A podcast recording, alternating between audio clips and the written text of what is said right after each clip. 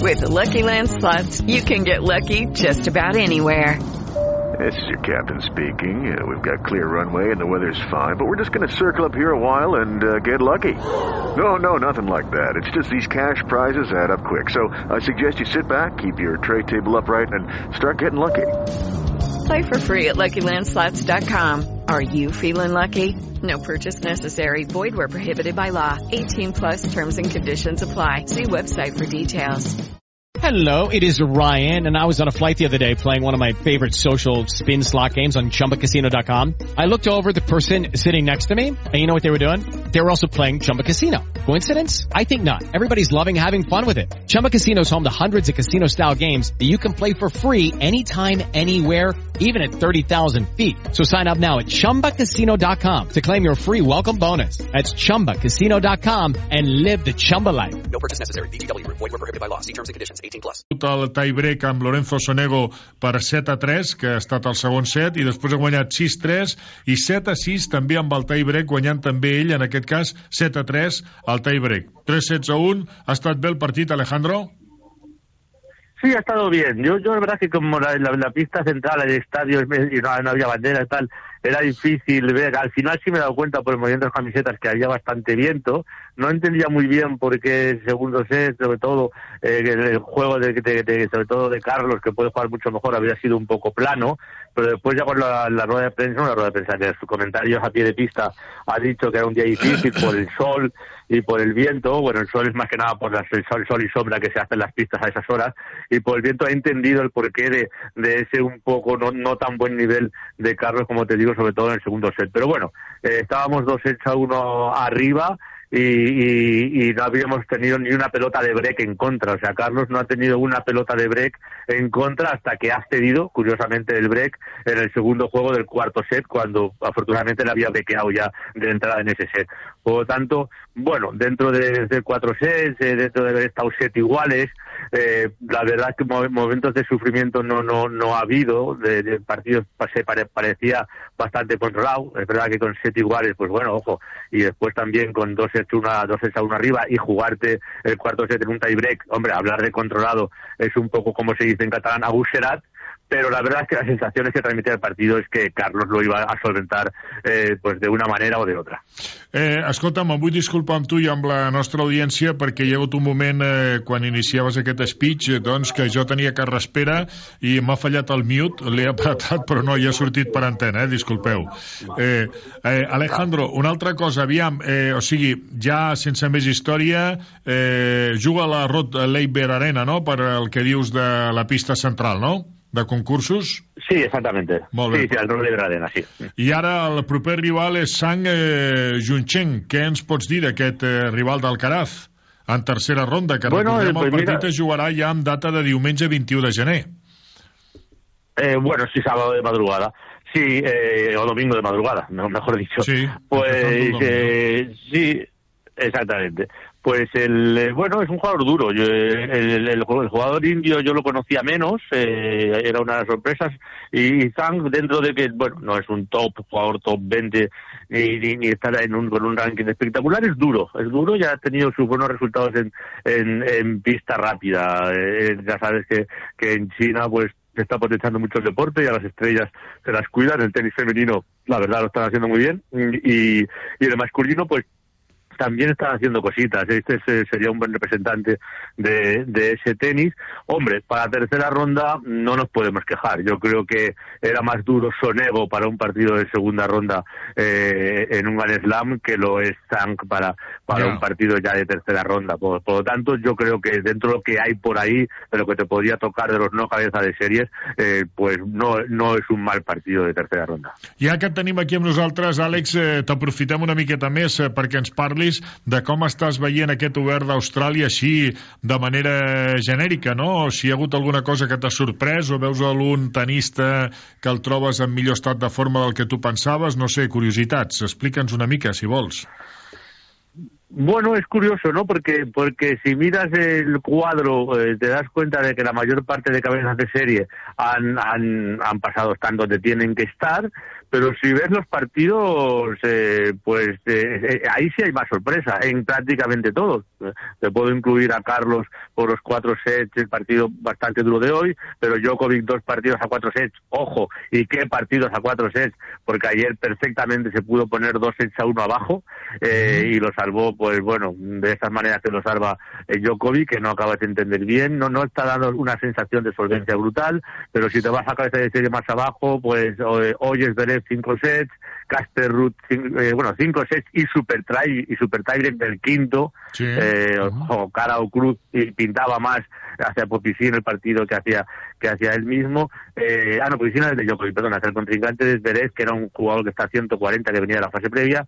Eh, Casper Ruth cinco sets, eh, Tsitsipas cuatro, o sea, mm, prácticamente eh, ningún jugador, ni siquiera Djokovic y Alcaraz y, y ninguno del resto de cabezas de serie ha dado una sensación de, de, de estar con Es normal, también primer torneo del año, eh, pues pues bueno, las fuerzas están más igualadas y, y, y los top cuando se van rodando son más top todavía.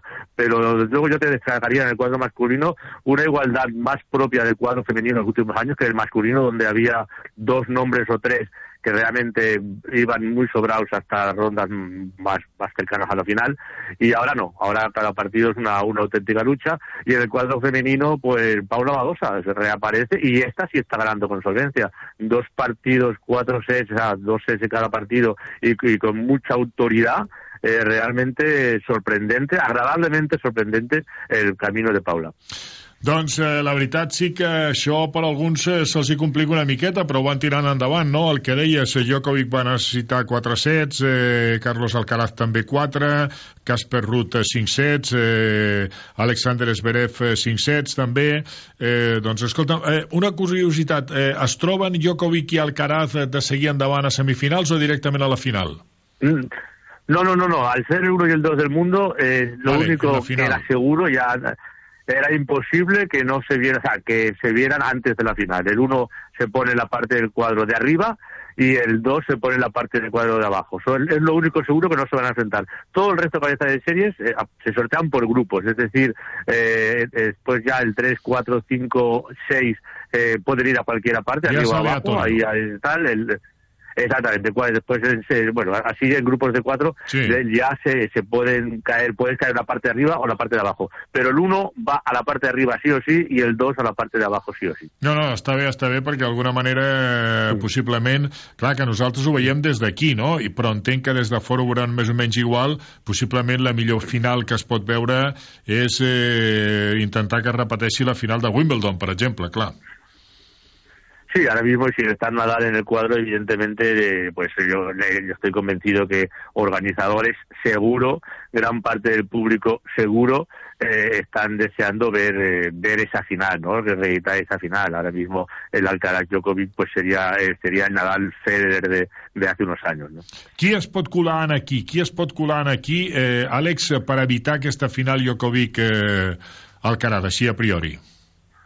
Bueno, a ver, sobre el papel, eh, pues, pues Sinner por la parte creo que es de Djokovic, eh, Medvedev eh, por la por la de Carlos, eh, que yo creo que mm, podrían ser lo- lo- lo- los, los más peligrosos, ¿no? Porque Zverev hoy sinceramente ha dado síntomas de, de- de- de debilidad, entre comillas, ¿no? Ha ganado, ojo, segunda ronda de Grand Slam, ¿no? Pero bueno, para, para una persona que aspira a ganar el torneo, plantarse en, semis, una cosa así, pues eh, sí se puede hablar de cierta debilidad. Entonces yo de los outsiders, por llamarlo así, yo te diría por una parte del cuadro Sinner, eh, que además ganó a Djokovic en un partido muy importante, nada más y nada menos que en la Copa Davis, eh, y, y después que es un tío peligroso, que además eh, lo he visto en la rueda de prensa, ha introducido algunos cambios, digamos así, psicológicos, ¿no? Diciendo que quiere presentar una cara más amable con el público, que quiere llevarse bien con la gente. Hombre, Medvedev, si deja de estar en guerra con el mundo, eh, todavía puede ser mejor de lo que ya era. Yannick Sinner, que en aquest moment, amics oïdors, eh, doncs, eh, per que no estiguin molt abassats al món del tennis, Yannick Sinner li diríem, eh, vostè d'on diria que és Yannick Sinner, no? I possiblement poca gent diria d'Itàlia, però sí, és de Sant Càndido, d'Itàlia. És un home que, a més a més, Sí. eh, vull dir, és el que més acumula apel·latius carinyosos, no? Perquè li diuen Fosforito, li diuen El Zorro, li diuen de Assassiner, eh, l'assassí, vaja, li diuen eh, la zanahòria, aquest és... Eh, i, I Yannick Winner, també, no? Aquest és eh, un home Sí. doncs, que acumula molts apel·latius carinyosos en la seva figura. És, és un, un jugador, un tenista que és eh, pèl roig, eh? Està clar, amb els Sí, apel·latius sí, aquests. sí, eh? sí, sí. No, no, la verdad es que es un atractivo, bueno, ya físicamente ya no soy quien para juzgarlo, pero atractivo para el mundo del tenis, ¿no? Por cómo juega, por, por, por, Sí, un sí. montón de, por un montón de cosas. Y la verdad es que es que es muy bonito verle jugar y yo, yo creo que el tenis italiano que pasó una muy mala época, eh, pues se merece que se haya, sea, lo que, que ahora esté con tan buenos tenistas, ¿no? Sonego, mira, el contrincante de, de, nada de, de- De- de- de Alcaraz de hoy italiano, eh, Musetti que ya ha perdido aquí, ya obtuvo que abandonar creo que en el quinto set, pero pero es un tenista que puede, que puede tener cuartos de un tranquilamente. Eh, y la lástima de Berrettini, Berrettini que tú sabes que yo siempre menciono pues, pues a, a Del Potro eh, como gran perjudicado por las lesiones de los jugadores top 5 que podía haber sido perfectamente yo creo que número uno, número dos mm, y, y la- las lesiones le lastraron muchísimo. A otro nivel eh, nuestro Pablo Andújar el que también calvario de lesiones brutal. Y Berretini va por ese camino. Pobre Berretini que me encanta cómo juega eh, está pasando también un, un enorme calvario con las lesiones. Martín del Potro, que entenc que d'alguna manera la gent entesa en la matèria ja devia suposar que seria un home que al llarg de la seva carrera professional tindria moltes lesions, sobretot per la seva gran humanitat, no?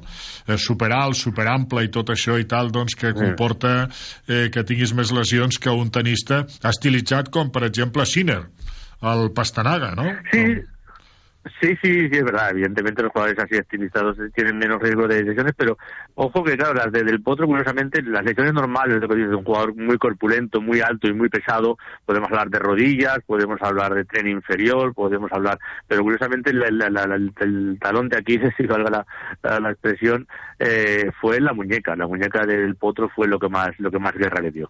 Sí, no, jo dic perquè els especialistes en la matèria diuen que quan una persona creix tant i ho fa des de que neix, vull dir que no arriba al calç la calç que ha de tenir el, el cos humà d'alguna manera per enfortir ossos i el que envolta tots els ossos doncs no acaben de, de fer-se no acaba de ser potent i aquest dèficit et pot sortir a qualsevol part eh, del cos perquè claro, para tanto crecimiento pues no se llega a todas partes, Àlex i és el Sí, que sí, no, y es pateixen. verdad que también es es verdad, y es un mal también del, del deporte, no ya del tenis, eh, mira el fútbol, eh, del deporte moderno, el que chavales que aún no están formados, que aún no han acabado su, su época de crecimiento, estén teniendo que rendir, es exigir al cuerpo eh, cosas que yo creo que en determinadas edades, sobre todo lo que te digo, ¿no? Al no haber terminado tu, tu, tu, tu- época de crecimiento, hay cosas que no le deberías exigir al cuerpo y el deporte profesional es tan exigente que vemos, pues bueno, cosas que estamos viendo, ya te digo, pues que en deportistas profesionales en todos los deportes y más aún en los de contacto como el fútbol, Sí, pues que realmente esa exigencia tan jóvenes no es buena. I això ho hem vist molt, per exemple, això que dèiem de Martín del Potro i de- d'aquesta alçada, d'aquesta corpulència i tal, ho hem vist molt en el bàsquet, no? Ho hem vist en el bàsquet perquè quants bons jugadors de bàsquet s'han perdut per les lesions i microlesions constants que al final han fet que deixessin la seva carrera. Per què? Perquè en el moment de creixença doncs eh, no hi ha hagut per arribar a cobrir tot un cos que a vegades amb, eh, amb 8, amb 10 anyets ja supera el metre 80, no? I després acaben fent eh, 2,13, 2,15 i clar, i tot això evidentment és molt eh, difícil de cobrir amb el que el cos necessita, no? Per això d'aquestes lesions i de no haver pogut aprofitar d'alguna manera una brillant carrera esportiva. I en el tema de Sinner, eh, per acabar, amb ell diu una cosa que em van dir un eh, amic en comú, italià també en aquest cas, que és un tio que és una bellíssima persona, és proper, és empàtic, és rialler, sempre està de broma, malgrat guanyi o perdri. Això és el de menys. Vull dir, ell, com a perfil de personalitat, és un tio molt, però que molt simpàtic. Sí, sí, sí, eso también tengo, tengo entendido yo y, y muy querido, no ya por el público, lo que decíamos antes, ¿eh? un poco por, por, por porque es llamativo eh, en su juego, en todo, pero lo que tú dices, el que tiene la suerte de estar cerca de él, eh, comenta eso, que es muy natural, muy cercano y muy muy muy agradable en el trato. Y después me alegré también de, de, pues para Italia es importante, pero siendo él en la, la, la, la Copa Davis, hombre, ya que no estaba España, pues creo que Italia y en concreto Sinner eh, merecían merecían eso porque porque realmente eh, eh, Italia es un país muy tenístico con muchas instalaciones que quiere mucho al tenis y había atravesado un calvario por el desierto y mira ahora està recogiendo sus merecidos frutos. Doncs mira, parlant d'estilisme, estava repassant ara una miqueta Jannik Sinner en aquí, eh, a través de Google, en aquest cas, eh, lògicament, fa un metre 90 d'alçada i pesa 76 quilos. Imagina, tot fibra. Ostres, Tot fibra. Tot fibra, sí, sí, vale, Sí, sí. madre mía, sí, sí. Digo, yo, con, la- yo con algún centímetro menos ya, ya, ya pillaría esos 76 kilos, madre mía. Molt bé, Àlex. Gràcies per haver estat amb nosaltres. Eh, disfruta molt, descansa el que puguis i en seguim parlant en aquest cas ja el dilluns perquè la matinada de dissabte-diumenge eh, haurà jugat ja Carlos Alcaraz al proper partit, el que té ara pendent directament. Perfecte, Llavors, quan tu vulguis, Fèlix. Una abraçada, Àlex. Gràcies. Cuida't. Igualment, i Bon gràcies, una abraçada molt forta. Adéu. Merci. Adéu, adéu, adéu. Ràdio Marca és emoció, l'esport és nostre. Ràdio Marca és emoció, Ràdio Marca Barcelona 89.1. Radio Marca. Hola, Chevy. Cuéntanos, ¿qué es Chaviot Plus? Pues mira, Cheviot Plus es una tienda de moda de hombre situada en el centro de Barcelona, especializada en tallas grandes. ¿Y qué es lo que podemos encontrar? Toda la moda de hombre que puedas imaginar. Camisas, pantalones, tejanos, trajes de novio, todo en talla grande. Pero todo, todo. Absolutamente todo lo que puedas imaginar en talla grande para hombre hasta la talla 10XL. ¿Y dónde estáis? Pues mira, en el centro de Barcelona, a escasos metros de diagonal, esquina Vía Augusta, Conde de Salvatierra, número 10. Teléfono 93 748 42 49. 93 748 42 49 o más información en cheviot.com. Ràdio Marca reparteix joc amb l'esponsorització dels restaurants al Glob, dels hotels Plaza d'Andorra, de les colònies oficials del Futbol Club Barcelona de Airball Internacional i de les prendes esportives de protecció muscular Colibrí.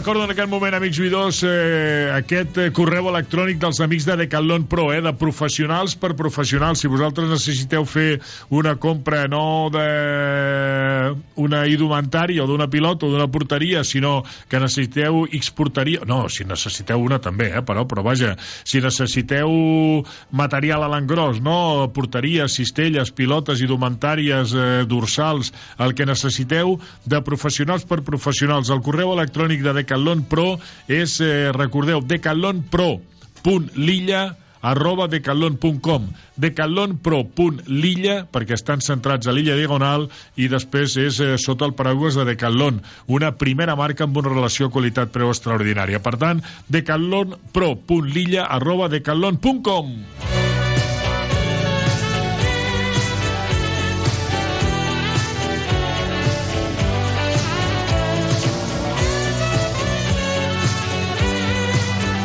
Tenim en aquest moment aquí a l'Héctor i al Pau, el Pau i a l'Héctor, ja sé quin equip, i vostès també ho saben, defensa cadascun d'ells, doncs, perquè abans el Pau ens ho ha, ens ho ha, ens ho ha bufat, eh? Ho he avançat, ho he eh? avançat. Ens ha, xi- ens ho ha xivato, bufat una eh? miqueta, eh? Bueno, Chivato. eh, no, Ho he fet una mica d'espoiler. no, no, no, no. Spoiler. Ell eh, defensa els colors del Real Madrid, tu els colors locals, en aquest cas, Sí. de l'equip matalasser, de l'Atlético de Madrid. Per tant, endavant. El debat està servit, us escoltem. Doncs mira, jo penso que l'Atlètic, a, a part de que juga a casa, tinc la sensació que sortiran una miqueta amb, amb aquesta sensació de mm, canviar una miqueta els papers respecte a l'últim partit, perquè sí que és cert que el partit de la, de la Supercopa va ser un partidàs i se'l se van portar al Madrid com se'l podria haver portat a l'Atlètic, però sí que va ser una forma una miqueta cruel de guanyar la del Madrid perquè l'Atlètic havia estat per davant molt de rato, va també aconseguir remuntar el partit, va fer un partit molt sèrio i crec que sortiran amb aquesta mentalitat de avui ens toca a nosaltres. Des del meu punt de vista, crec que el Madrid doncs, ve molt afavorit anímicament per la consecució de la Supercopa d'Espanya i crec que aquest factor eh, els hi jugarà molt a favor per derrotar i en els vuitens de final a l'Atlè- a l'Atlètic de Madrid, que crec que li costarà molt adaptar-se en el joc que li proposarà el Madrid. És que jo al Madrid sempre li he tingut molta més por. Quan ve de perdre, quan ve de tenir un mal partit, que no quan ha guanyat. Vull dir, el Madrid sempre surt a guanyar, tots sabem que el Madrid és un equip guanyador, que sempre mai et farà un partit fàcil, però sí que tinc la sensació que a vegades és un equip que es pot confiar.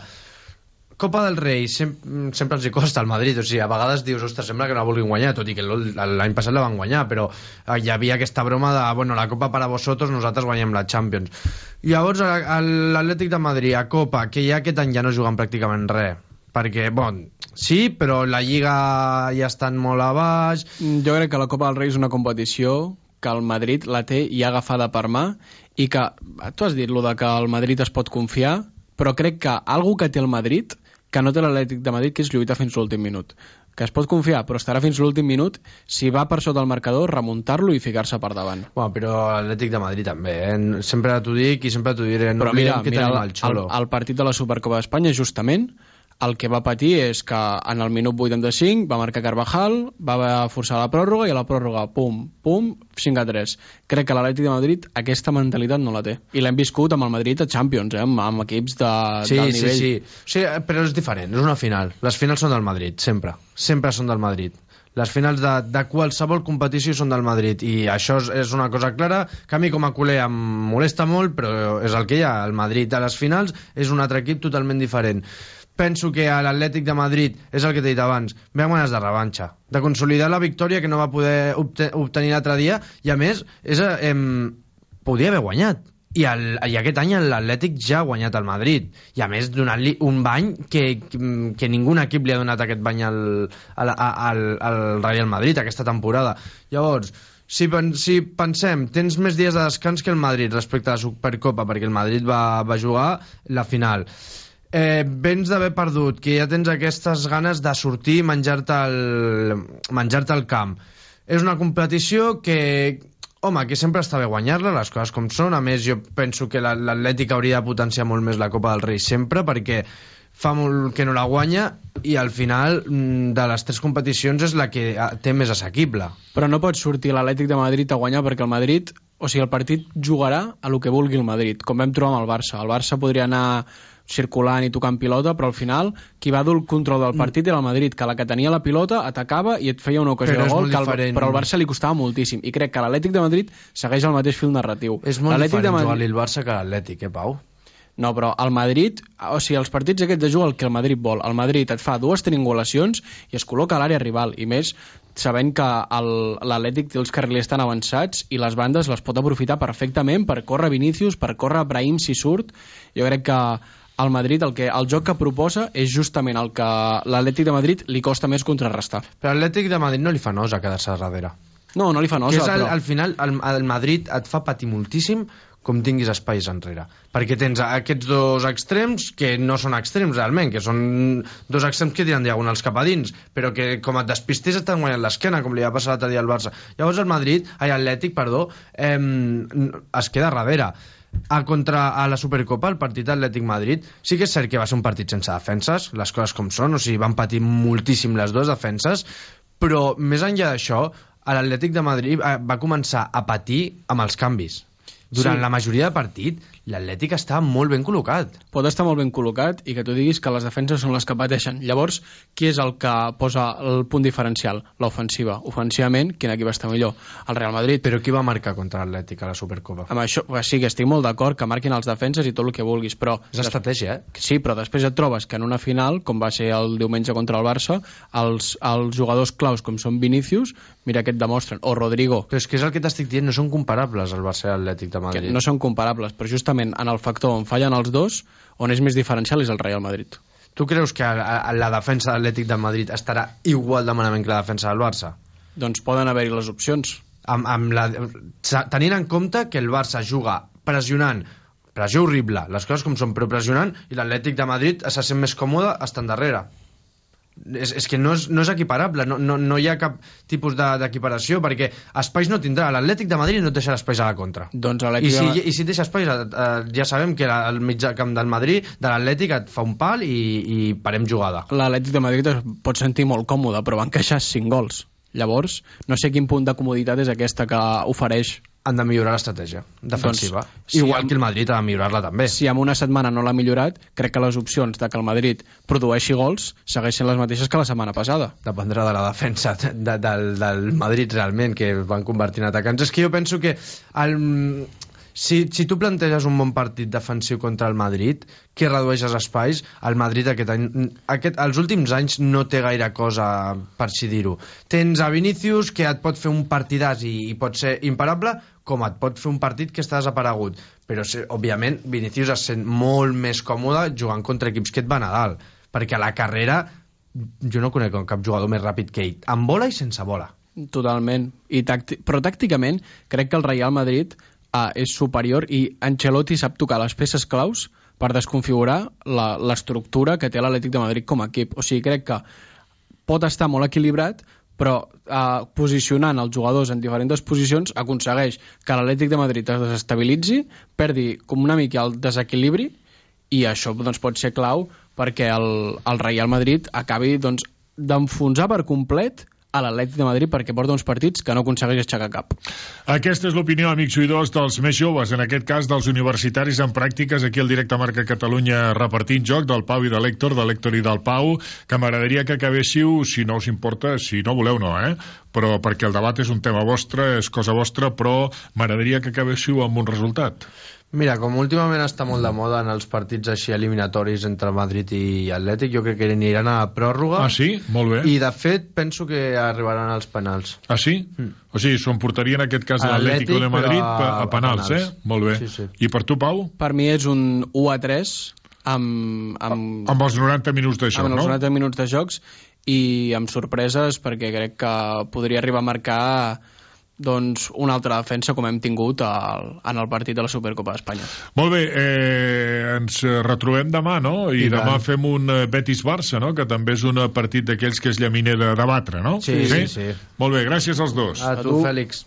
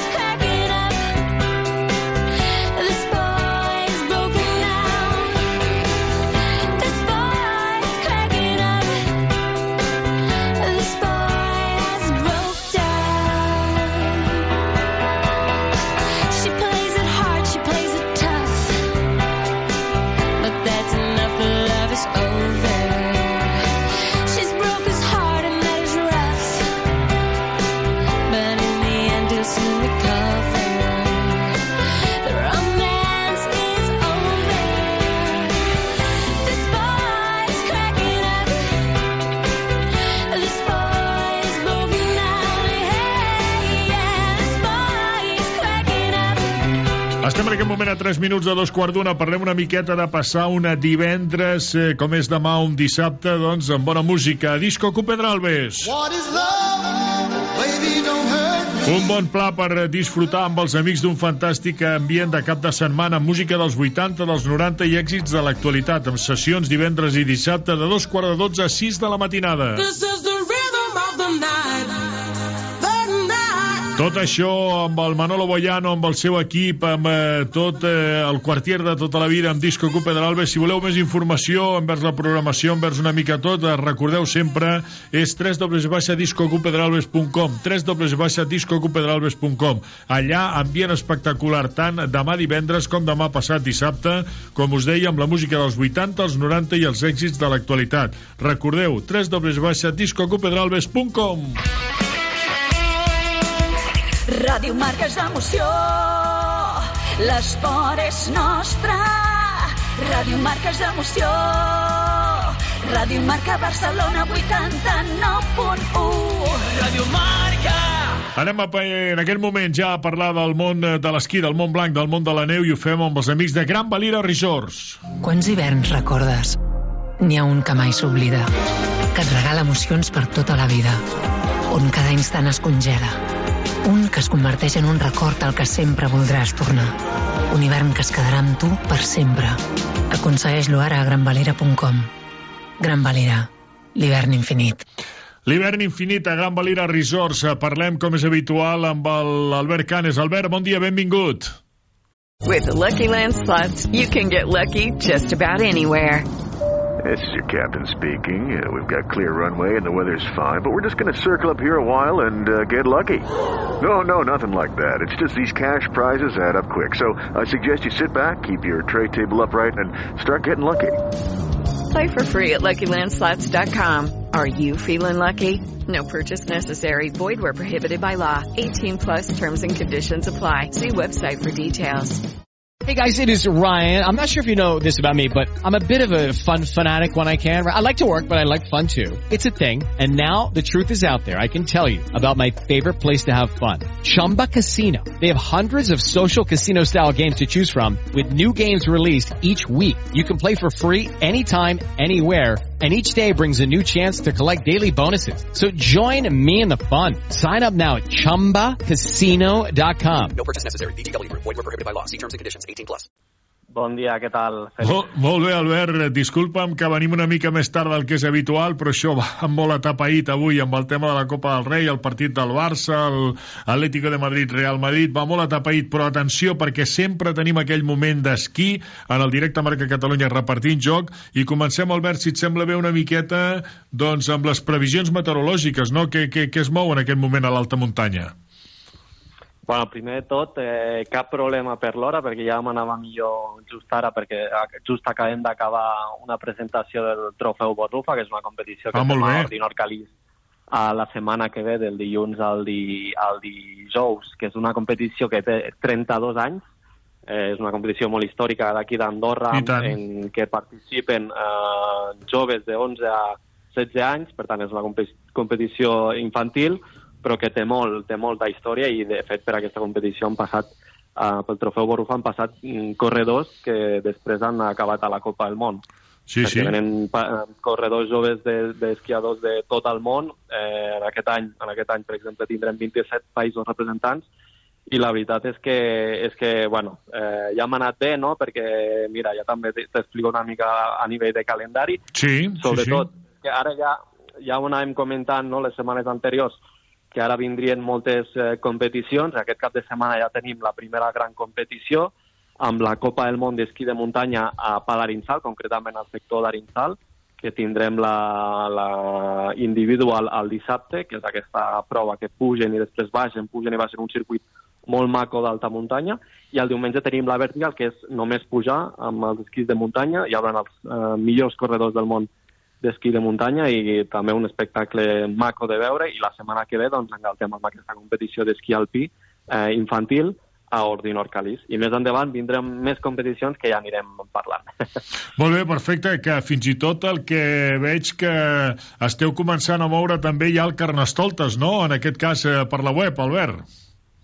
Sí, sí, exacte. Com sempre a, a, a les estacions de Gran Valía Resort, a la- l'època de Carnaval és una època molt interessant de venir, no? amb el Carnestoltes, hi ha molts actes, la gent ve disfressada a esquiar, també hi ha concursos, eh, bé, hi ha moltes activacions no, que, fa, que conviden a la gent a venir a, al Carnestoltes. Eh, encara queda quasi bé un mes, no? I, però, però bé, ja comencen a activar-ho i en el seu moment també en, parlarem. Si et sembla, et comento una mica a nivell de previsions de... Sí, i tant, i tant. de, Sí, sí. de les estacions, que abans mos hem anat eh, amb les competicions, a dir-te que, doncs mira, ahir vam tenir una mica de pluja, cosa que mai ens fa bé, però demà ja eh, torna la neu, demà esperem una nevada, així que eh, doncs, eh, tornarem a tenir bones notícies, no? esperem, i doncs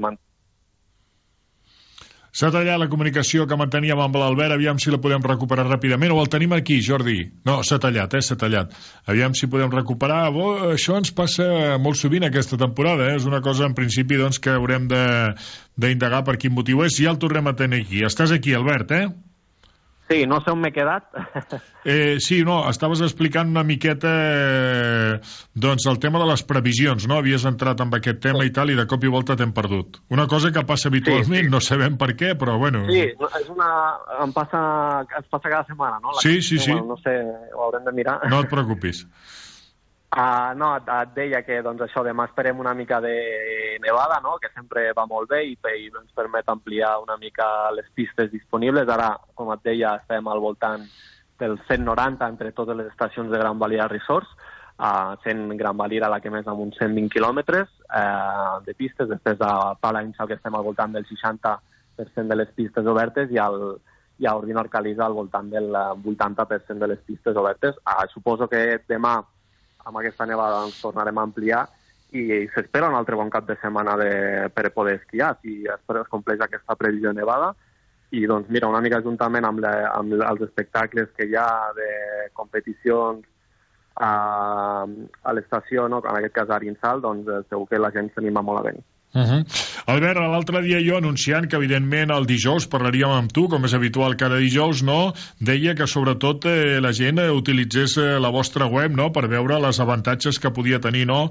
I, i comentava, no?, per allò de comentar alguna cosa, per exemple, el fet de que hi ha la possibilitat de comprar un forfait de dia amb l'Andorra Pass, en aquest cas, i estalviar un 15% amb la compra online anticipada, no?, escollint els dies que vols esquiar i tal, doncs aquí, escolta, mira, si fas aquest esforç, t'hi poses, mires una mica la situació i tal, mira, aquí et surt un descompte del 15%, allò de dir, ei, a qüestió d'aprofitar-ho. Sí, nosaltres ho anem recordant sempre que podem, no? perquè hi ha molta gent que encara no ho sap, però és important saber que si vols venir a esquiar a qualsevol de les estacions d'Ordinot Calis, nosaltres sempre recomanem a comprar-ho a la web, si és amb més anticipació encara millor, perquè el preu et sortirà millor, Clar. perquè són, tenim aquesta política de preus dinàmics que sempre doncs, fan que, que el millor preu garantit estigui a, a les nostres webs. I això, animem a la gent a comprar-ho a perquè després, si arribes al mateix dia i ho compres a taquilles, ho trobaràs més car que al forfet que, que, que a les webs. I això, també a mesura que més dies doncs, eh, també es va notar més el descompte, no? I, i com tu mencionaves, a l'Andorra Pass, que és un dels nostres productes estrella que permet esquiar a totes les estacions de, Sí, de Gran sí, Valira sí. a partir de dos dies d'esquí, doncs eh, si imagina't que t'agafes l'Andorra Pass per tres dies, eh, doncs podràs esquiar a les tres estacions eh, i amb el millor preu garantit comprant-ho a, a, la, a la web de, de Gran Valira, a Palarinsal o Ordinal Càliz. que és una cosa que nosaltres, evidentment, sempre aconsellem, recomanem, tot i que entenem doncs, que hi ha molta gent, i ho respectem, faltaria més que es mouen eh, per al convencional, no? per a la litúrgia, no? que és eh, pujar a l'alta muntanya, venir aquí, anar a la guixeta, comprar-ho, parlar, dialogar d'entrada i tal, vull dir, perquè ho hem fet tota la vida així, també ens està bé, o sigui, cap problema. El cas és pujar a esquiar i disfrutar de l'esquí a Gran Valira Resorts, eh, Albert? Exacte, sí, també ens està bé, però, però bé, eh, jo crec que a mesura que va passant el temps, doncs la gent eh, ja ho va aprenent, no?, eh, que, que si vens aquí, doncs, eh, doncs a través de la web eh, trobaràs millor preu i a poc a poc ja veiem com les vendes online van creixent molt eh, respecte a, a, la, a, la, a les vendes de la taquilla. Molt bé, perfecte. En aquest cas, doncs, és aparcar i esquiar, com aquell qui diu, no? Exacte. Sí, sí. Perquè a més també, clar, doncs, eh, ho reps tot a, al mòbil i doncs, pots imprimir el forfet directament amb les màquines que hi ha allà als accessos i és molt més còmode també. Molt bé, perfecte. Explica'ns alguna cosa que se'ns pugui escapar, Albert, i que seria bo que la sabéssim. Bé, eh, d'aquesta setmana, eh, com al final parlem cada setmana, no? d'aquesta setmana el, el més important és el que hem comentat ja, no? que, que demà tenim neu, eh, per tant, eh, tot apunta a, una bona, a, un, a un bon cap de setmana per esquiar, i a, com a acte principal doncs, tenim a Arinsal, eh, la Copa del Món d'Esquí de Muntanya, que doncs, uh, fa entre goig i una mica de por no veure com van a, a, aquests esportistes, no? com pugen per la muntanya amb els esquís i després com baixen Sí, per sí, sí. eh, eh, pistes que és fora pista i que és molt, molt impactant i la veritat és que doncs, animem a tots els que puguin a passar-hi passar-ho a veure a que vinguin. Molt bé, perfecte. Escolta'm, doncs animem a la gent eh, que esqui, tot i que la gent entenem eh, perquè d'alguna manera, doncs, eh, escolta'm, els comentaris que rebem aquí a la gran ciutat són total i absolutament positius. La gent està disfrutant molt. Les nevades eh, que hi ha hagut últimament, doncs, a més a més, doncs, eh, de cobrir les pistes que d'alguna manera ja es treballaven amb inhibició artificial, en aquest cas, doncs, estaven força bé, però vaja, que millor que millor, i l'aspecte pictòric que en aquest moment té l'alta muntanya és aquell que sempre desitgem, eh? Exacte, exacte. Tal, a mi ja no, no ho has pogut explicar. Molt bé, Albert, doncs escolta'm, si no tenim res més a afegir, ens retrobem la propera setmana, el dijous, i nosaltres al llarg de la setmana ja anirem animant a la gent eh, que pugi a Gran Valira Resorts i tal per disfrutar d'aquesta temporada que presumim que si la neu ha arribat una mica tard pot ser una mica més eh, llarga del que potser esperàvem, no, Albert? Uh, sí, uh, tant de bo, tant de bo la puguem allargar eh, i, i doncs, uh, bueno, això ja és més difícil, no? Però, però sí que ha vingut una mica tard, com hem comentat alguna la, la neu, sí que hem pogut esquiar gràcies a les baixes temperatures i a la inhibició artificial, i doncs això esperem que doncs, eh, fins a l'abril, no? tanquem el dia 7 d'abril, doncs fins aquell dia tinguem molt bones condicions i puguem esquiar uh, de, de, amb les millors condicions possibles. Tant de bo sigui així, Albert. Gràcies per haver estat un eh, dijous més amb nosaltres, una abraçada ben forta i a disfrutar, a disfrutar al màxim possible. Molt bé, moltes gràcies. Una abraçada, Fèlix. Gràcies, Albert. Bon dia, gràcies. ¿Cuántos inviernos recuerdas? Hay uno que nunca se olvida, que te regala emociones para toda la vida, en el que cada instante se congela. Uno que se convierte en un recuerdo al que siempre querrás volver. Un invierno que se quedará contigo para siempre. Consíguelo ahora en granvalira.com. Gran Valira, el invierno infinito. ¿No se merece tu familia lo mejor? Entonces, ¿por qué no los mejores huevos? Ahora, Egglands Best están disponibles en deliciosas opciones. Huevos clásicos, de gallina libre de jaula y orgánicos de Egglands, que ofrecen un sabor más delicioso y fresco de granja que le encantará a tu familia. En comparación con los huevos ordinarios, Egglands Best contiene la mejor nutrición como 6 veces más vitamina D, 10 veces más vitamina E y el doble de omega 3 y B12. Solo Egglands Best. Mejor sabor, mejor nutrición, mejores huevos. Visita egglandsbest.com para más información. Papa, can, niet zo? show Ik the resort? zo.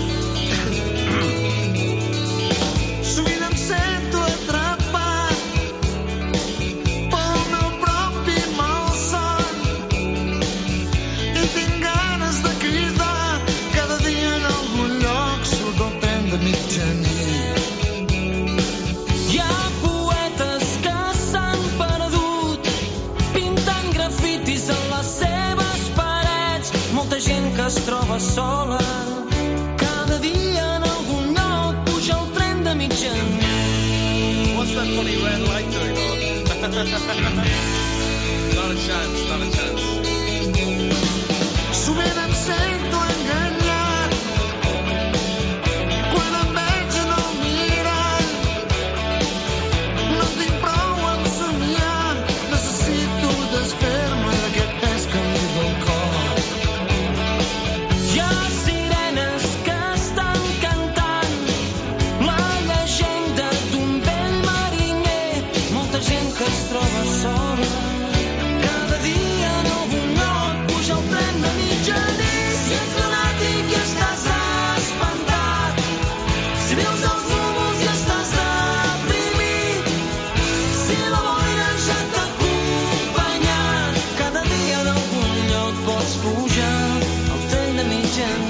pujar al tren de mitjanit. Vostè o pot pujar al nostre carro de cavalls que el portem a Can Amat Paradís. A Can Amat Paradís senzillament doncs perquè en aquest moment estem en plena temporada de calçots.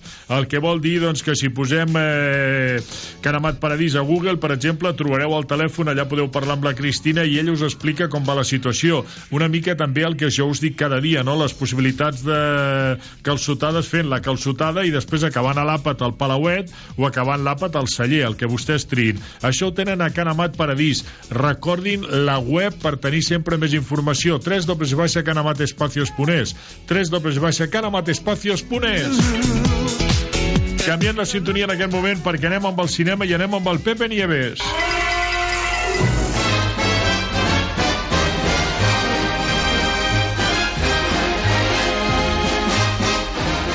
Aquí ja saludem, Pepe, bon dia, benvingut. Molt bon dia, Fèlix. Com estàs, Pepe, tot bé? Fantàsticament bé. Molt bé, ho celebro. Aviam com tenim cinema. Aquí tenim eh, Beekeeper, El Protector, això deu ser Statham, no? Exactament, justament. Val. El Rapto, Honeymoon, La Memòria Infinita, Perfect Days i Valle de Sombres.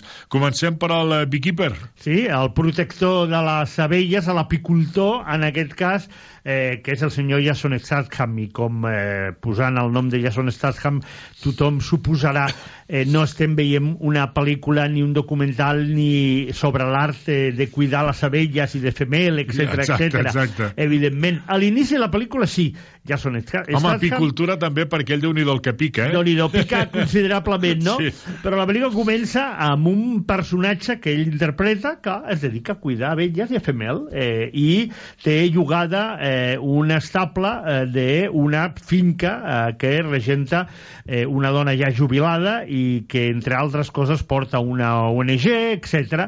Eh, Això, Pepe, que és un déjà vu, no? Perquè això és que ell ja retirat es dedica Sí, a fer sí, aquestes coses, exacte, però, però- el necessiten per... descobrirem de cop i volta eh, aquesta dona que és l'única que ha confiat en ell, que li ha donat feina, que li ha deixat eh, que ell pugui fer la seva feina tranquil·lament a, amb el món de les abelles a la, a la seva finca, doncs és estafada, eh, està molt a l'ordre del dia, aquests eh, pirates d'internet que de cop i volta truquen a, a gent eh, i els hi acaben eh, agafant les dades de, de les claus de les seves comptes bancàries i els hi buiden la compte Sí. i a partir d'aquí apareix el Jason Statham que tothom pensem que té que aparèixer no?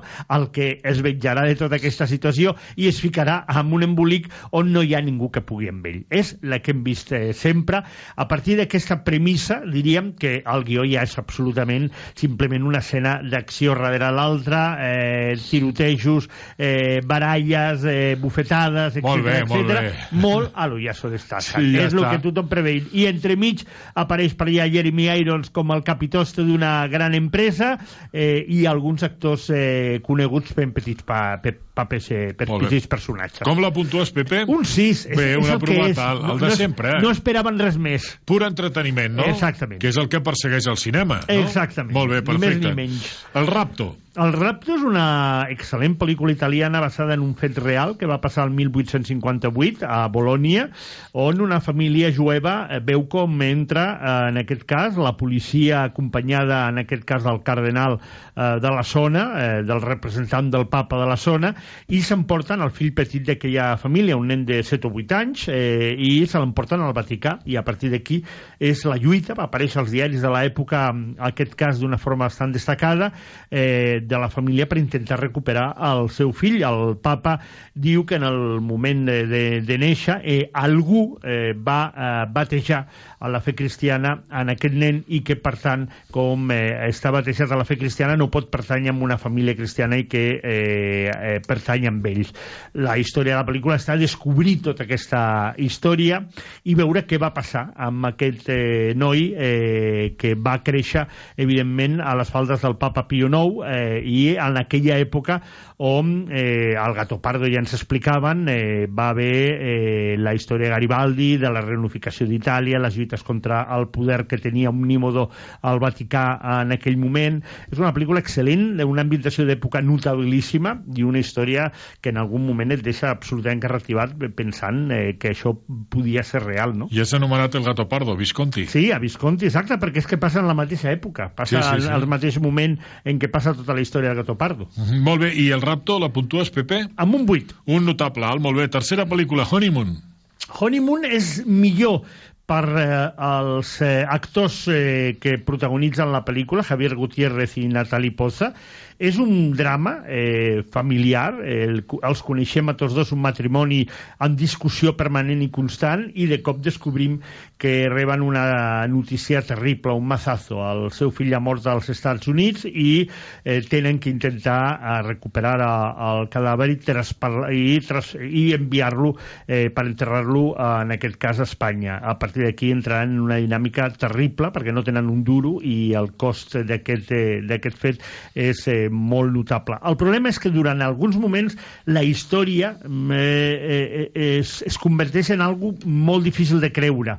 Hi ha eh, canvis eh, tant d'humor negre, hi ha eh, thriller de suspens, hi ha un tema d'estafes, eh, hi ha masses coses ficades, però que si s'aguanta la, la pel·lícula és eh, per al treball d'aquests dos actors i el resto del repartiment, Fernando Albizu, Maria Vázquez, eh, que, que, que realment ho fan bé i que està ben filmada. Li donarem un 6 a pesar, malgrat, eh, en aquest cas, eh, que hi ha algunes deci- decisions de guió que a mi personalment no m'acaben de- no d'agradar. Una provadet alt per aquesta Honeymoon. Quarta pel·lícula, La memòria infinita. Està nominada als Goya d'aquest any, pot estar nominada als Oscars al millor documental eh, d'aquí pocs dies.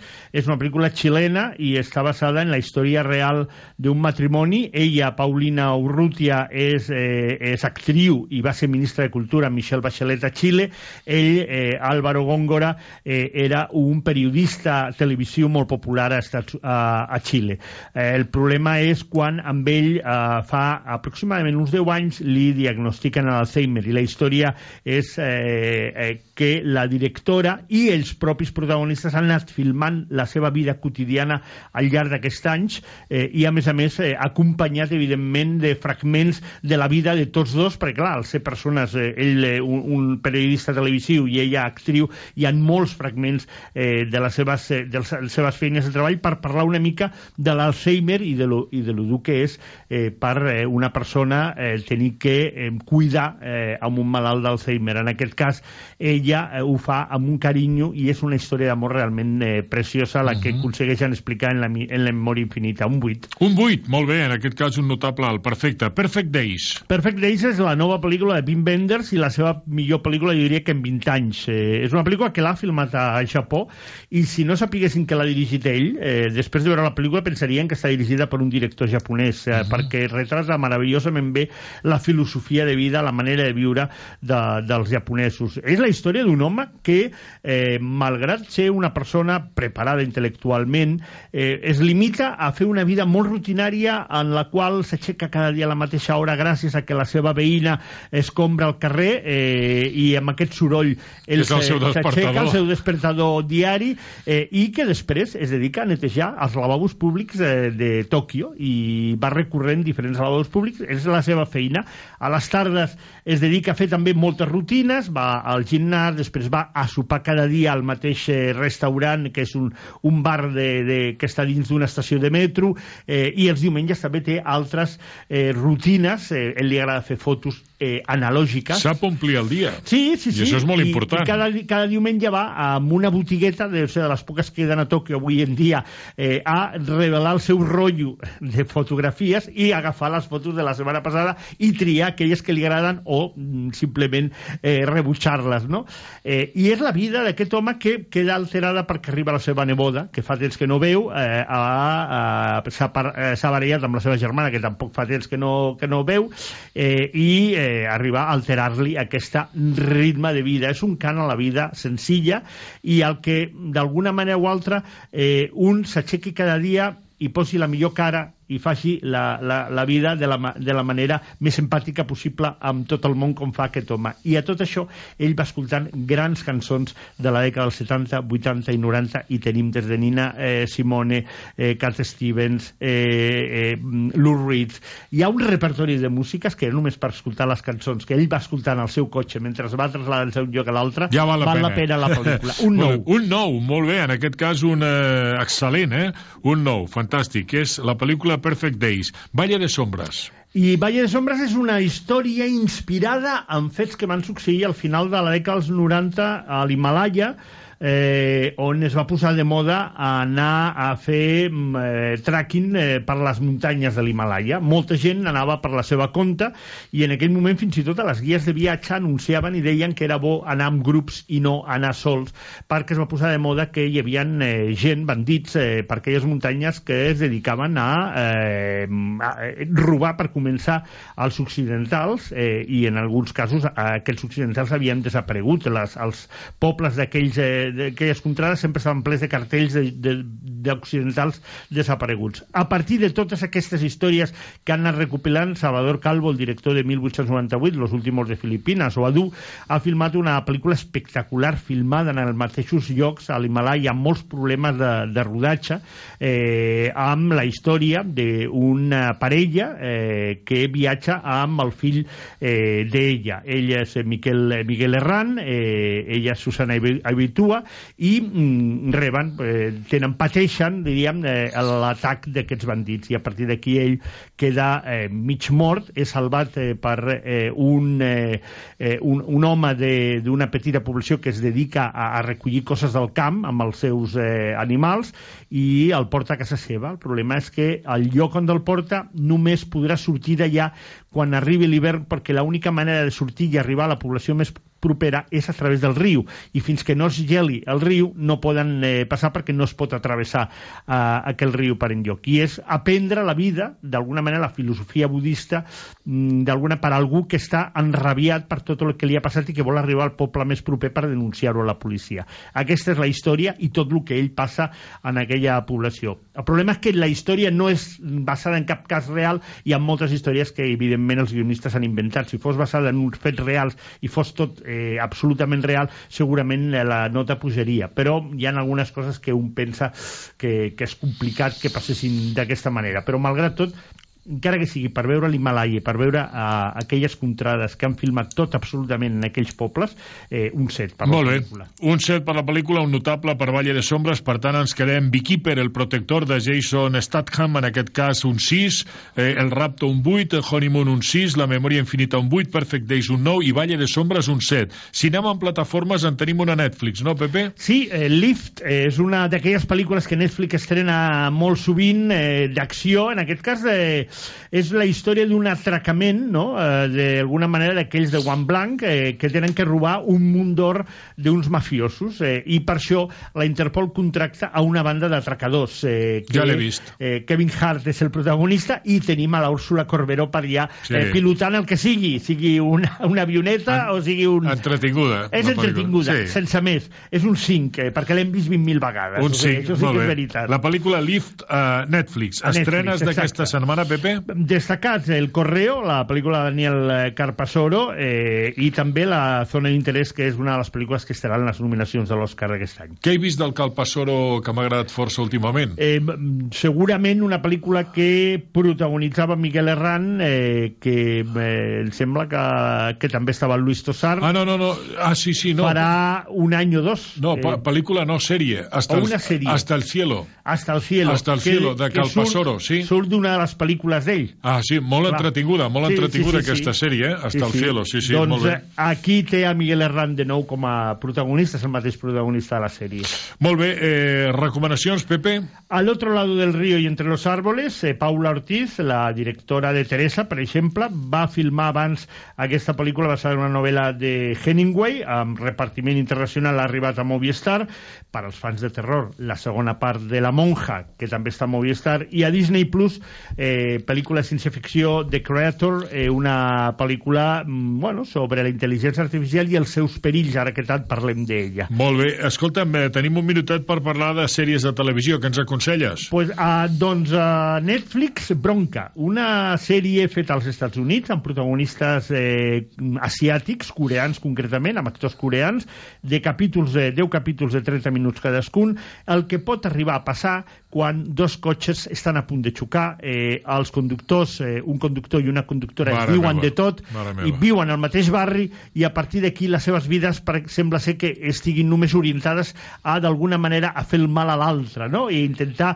eh, fer coses absolutament al·lucinants. Realment funciona molt bé la Basat sèrie. en fets reals. No sé si està basat en No, fets no, reals, dic perquè és, però podria ser. És el que passa en realitat no, no, a vegades. eh? Però, però podria passar perquè és la vida quotidiana de tots dos amb els seus eh, parelles, les seves relacions i com intenten eh, fer- fer-se la guitza l'un a l'altre emprenyats com estan per, eh, perquè tots dos consideren que l'altre va ser el culpable del quasi accident que no arriben a topar-se. No vegis quan a la ciutat, per exemple, hi ha un eh, creuament amb un semàfor, una cosa d'aquestes i tal, i els dos conductors surten i en aquell moment es desfermen els, els dimonis que porten sí, sí. dintre, no? Pues dir, imagina't sembla si després es veuen sovint perquè viuen els dos al Un al mateix costat barri de i després de cop i volta comencen a Que- imaginar coses de com podrien fer per intentar que la vida d'aquella altra persona sigui pitjor. Molt bé, Pepe, estem al final i hem d'afegir alguna cosa més? Simplement, eh, ja en parlarem més endavant, eh, acaba d'estrenar pel TV una excel·lent sèrie a l'estil de True Detective o aquestes històries sobre assassinats que es diu Historial Delictivo. Eh, és una sèrie anglesa, eh, en aquest cas eh, dos policies, una jove i un veterà, i un cas eh, d'una trucada de violència de gènere eh, per part d'una noia i tot el que hi ha darrere. Molt bé, Pepe, gràcies. El dijous de la propera tornem-hi, eh? Com és Aquí habitual. estarem. Gràcies. Bona Gràcies setmana, a tu, Pepe. Fèlix.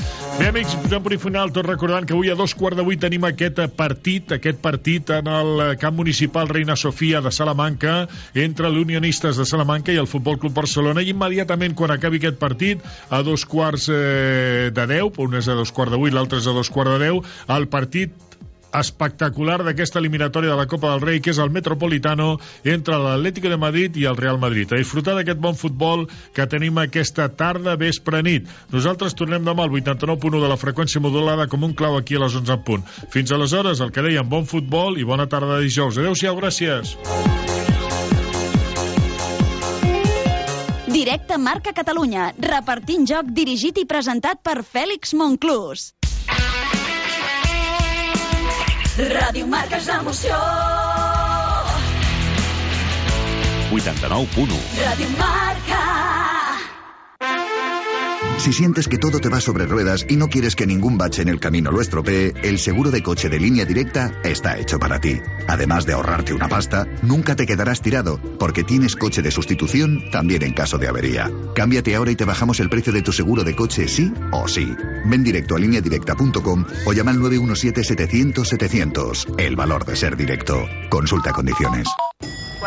Planta. Mira, cariño, una placa de Securitas Direct. El vecino de enfrente también se ha puesto alarma. Ya, desde que robaron en el sexto, se la están poniendo todos en el bloque. ¿Qué hacemos? ¿Nos ponemos una? Yo me quedo más tranquilo si lo hacemos. Vale, esta misma tarde les llamo. Protege tu hogar frente a robos y ocupaciones con la alarma de Securitas Direct. Llama ahora al 900-103-104. A la una de la madrugada llega Javi Amaro y las apuestas de goles a la sintonía de Radio Marca. 30 minutos de actualidad deportiva, consejos claves y análisis para apostar con responsabilidad y la mejor información de la mano de los mejores analistas.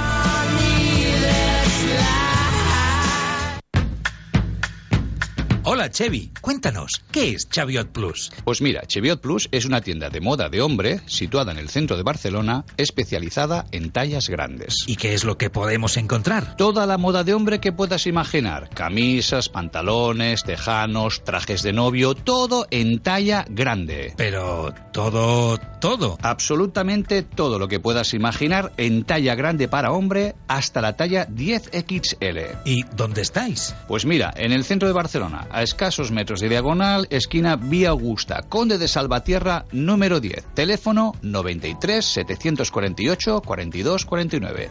93 748 42 49 o más información en cheviot.com. 1982.